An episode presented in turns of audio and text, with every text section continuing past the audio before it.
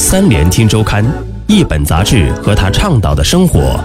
三联生活周刊携手喜马拉雅，倾力奉献。一个女孩应该是什么样子的？如果我问你，一个男人应该是什么样的？你的脑子里也许立刻能闪现出很多画面，比如亨弗莱·鲍嘉、马兰·白兰度、鲍勃·迪伦、邦德、姜文、萧峰。男人应该强大、沉稳、坚强。泰山崩于前而不裂，就像在《男性气概》一书中，哈佛政治学教授哈维·曼斯菲尔德将男性气概首先定义为危机之前的自信。当这样的模型崩塌时，男孩如何养育也遭遇了危机。过去十年里，《三联生活周刊》就做过两期养育男孩的封面故事。我们发现，男孩危机源于整个社会整体性的男性气概的失落。我们整个社会和文化都无法再确定，到底什么是男人，什么是合适的男性角色。我们对于男孩的教育自然也陷入困惑。那么女孩呢？我们对于什么是女人，什么是女性特征，什么是女性意识？什么又是合适的女性角色？这些问题真的有清晰的答案吗？不久前的 Me Too 运动牵扯的是一个极为复杂的性别、权利、道德、政治问题。但如果你的家中有一个小女孩，在这个复杂问题的背后，却有一个很简单的疑惑：为什么在这个时代，女性仍然有那么强烈的无助感？我应该如何养育一个女孩，才能让她勇敢地面对世界，自由地活出自己？女权主义运动经历了三波热潮。第一波是19世纪晚期到20世纪早期，女性追求的是政治平等，挣脱家庭的筋骨，争取女性参政与避孕的权利。第二波热潮是在20世纪60年代到70年代，女性追求的是法律与职业平等。第三波在过去几十年里，则是社会平等。政治与法律平等是相对定义清晰而且可测的。但社会平等却要复杂的多，因为女性要对抗的更多是无意识的偏见，是延续了几千年的对女性不利的文化。美国女作家勒奎恩曾经在一篇小文章介绍我自己中写过一段很有意思的话。她说，多年来她一直在假装男人写作。我必须是一个男人，因为要成为一个人或者一个作家，你必须首先是一个男人。她花了十七年的时间，才找到作为一个女人的声音，写出了《地中海传奇》中的第四部。他的主角从一个少年巫师变成了一个双居的中年妇人。他的作品也因此展示出令人惊叹的深度和广度。所以，当我们问女人多大程度上是生理的，多大程度上是社会的，而女人的生理结构又是多大程度上是个体的，多大程度上是群体的？这些问题几乎无法回答，因为性别经常遮盖其他的维度，比如阶级、种族，甚至个体。而且，你将不得不直面长久以来形成的信仰系统和各种非理性的偏见与预设，强迫人们去忘记那些他们已经知道了的常理。而且，很多时候，这些常理都是非常隐蔽的。在尼日利亚女作家阿迪契的《亲爱的安吉维拉》里，她举了一个很有趣的例子。我记得小时候被吩咐要在扫地时好好的弯腰，像个女生的样子。这意味着扫地这件事情有关女性身份。我情愿只是被教导说弯下腰好好扫地，这样你就能把地板打扫得更干净。我还希望我的兄弟们得到了同样的教导。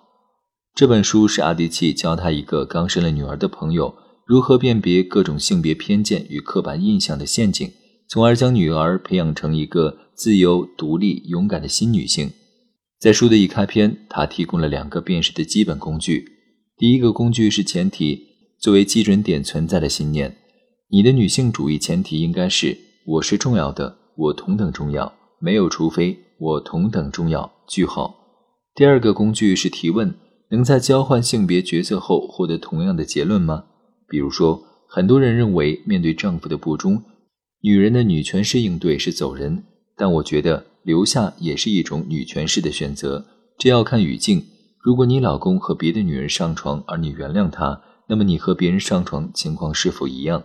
如果是，那么你选择原谅他也是女权主义的选择，因为这个事没有受到性别不平等的影响。美国六十年代有一本绘本，我很高兴我是男孩，我很高兴我是女孩，以一种诡异到可爱的方式描画了各种关于男孩女孩的刻板印象。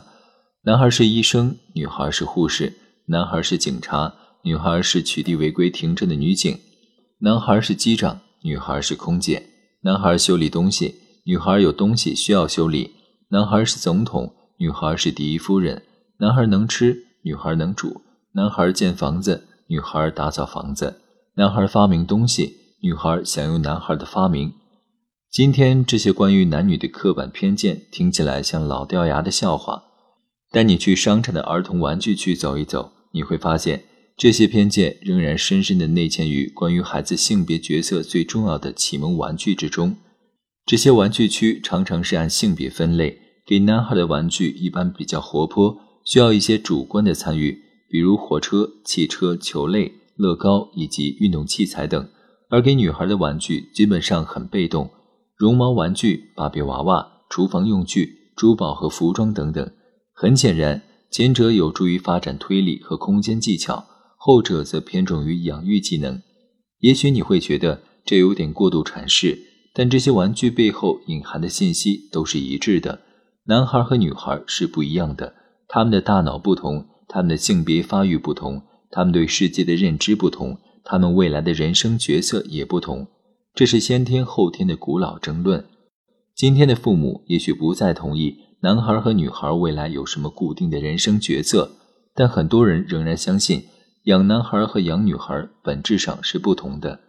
为女孩提供女孩喜欢的玩具，为男孩提供男孩喜欢的玩具，是天经地义的事情。对于父母来说，考虑以下问题是很重要的：对于女人是什么，你想教给孩子什么？关于男人是什么，你想教给孩子什么？当男孩长大时，你想限制他们的选择吗？你认为男孩和女孩应该有平等的机会吗？你想让儿子扮演有养育行为的角色吗？给他们洋娃娃玩的时候，你感觉自在吗？女孩长大后，你愿意让她驾驶汽车吗？她需要知道怎么修理东西。把修理型玩具和卡车给他玩时，你觉得自在吗？当其他成人对孩子不符传统的一些活动进行议论时，你会怎样应对？从尿布到第一次约会，养育性健康的儿童。但是现代科学得出的结论恰恰是相反的。在2009年出版的《粉色大脑、蓝色大脑》一书中，美国神经学家里萨略特博士提出，我们在男孩和女孩身上看到的绝大部分的差异。极少是天生的因素，而大部分是养育的结果。他认为，仅就男女之间大脑的差别而言，并不比男女之间的心脏或肾脏的差别更大。先天差别有没有呢？当然有。比如就语言能力的发育而言，女孩的确比男孩早，但也就早了一个月而已。十三个月大的女婴的语言水平与十二个月大的男孩的语言水平相当。男孩的确有更好的空间能力。但这与男孩更多的被鼓励运动有关，尤其是投掷的运动。那么荷尔蒙呢？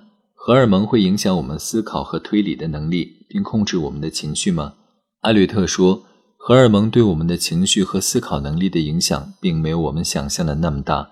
虽然产前睾丸激素对玩耍行为以及可能对后来的性取向有显著的影响，但是从青春期开始上升并持续到成年期的性荷尔蒙。对于我们的思考影响甚微，但是从青春期开始上升并持续到成年期的性荷尔蒙对于我们的思考影响甚微。除了性驱动的提升，